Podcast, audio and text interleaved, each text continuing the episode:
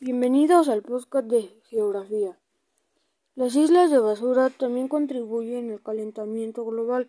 Esto hace que se derritan los glaciares que regulan la temperatura del planeta y es el hogar de muchas especies animales como los osos polares.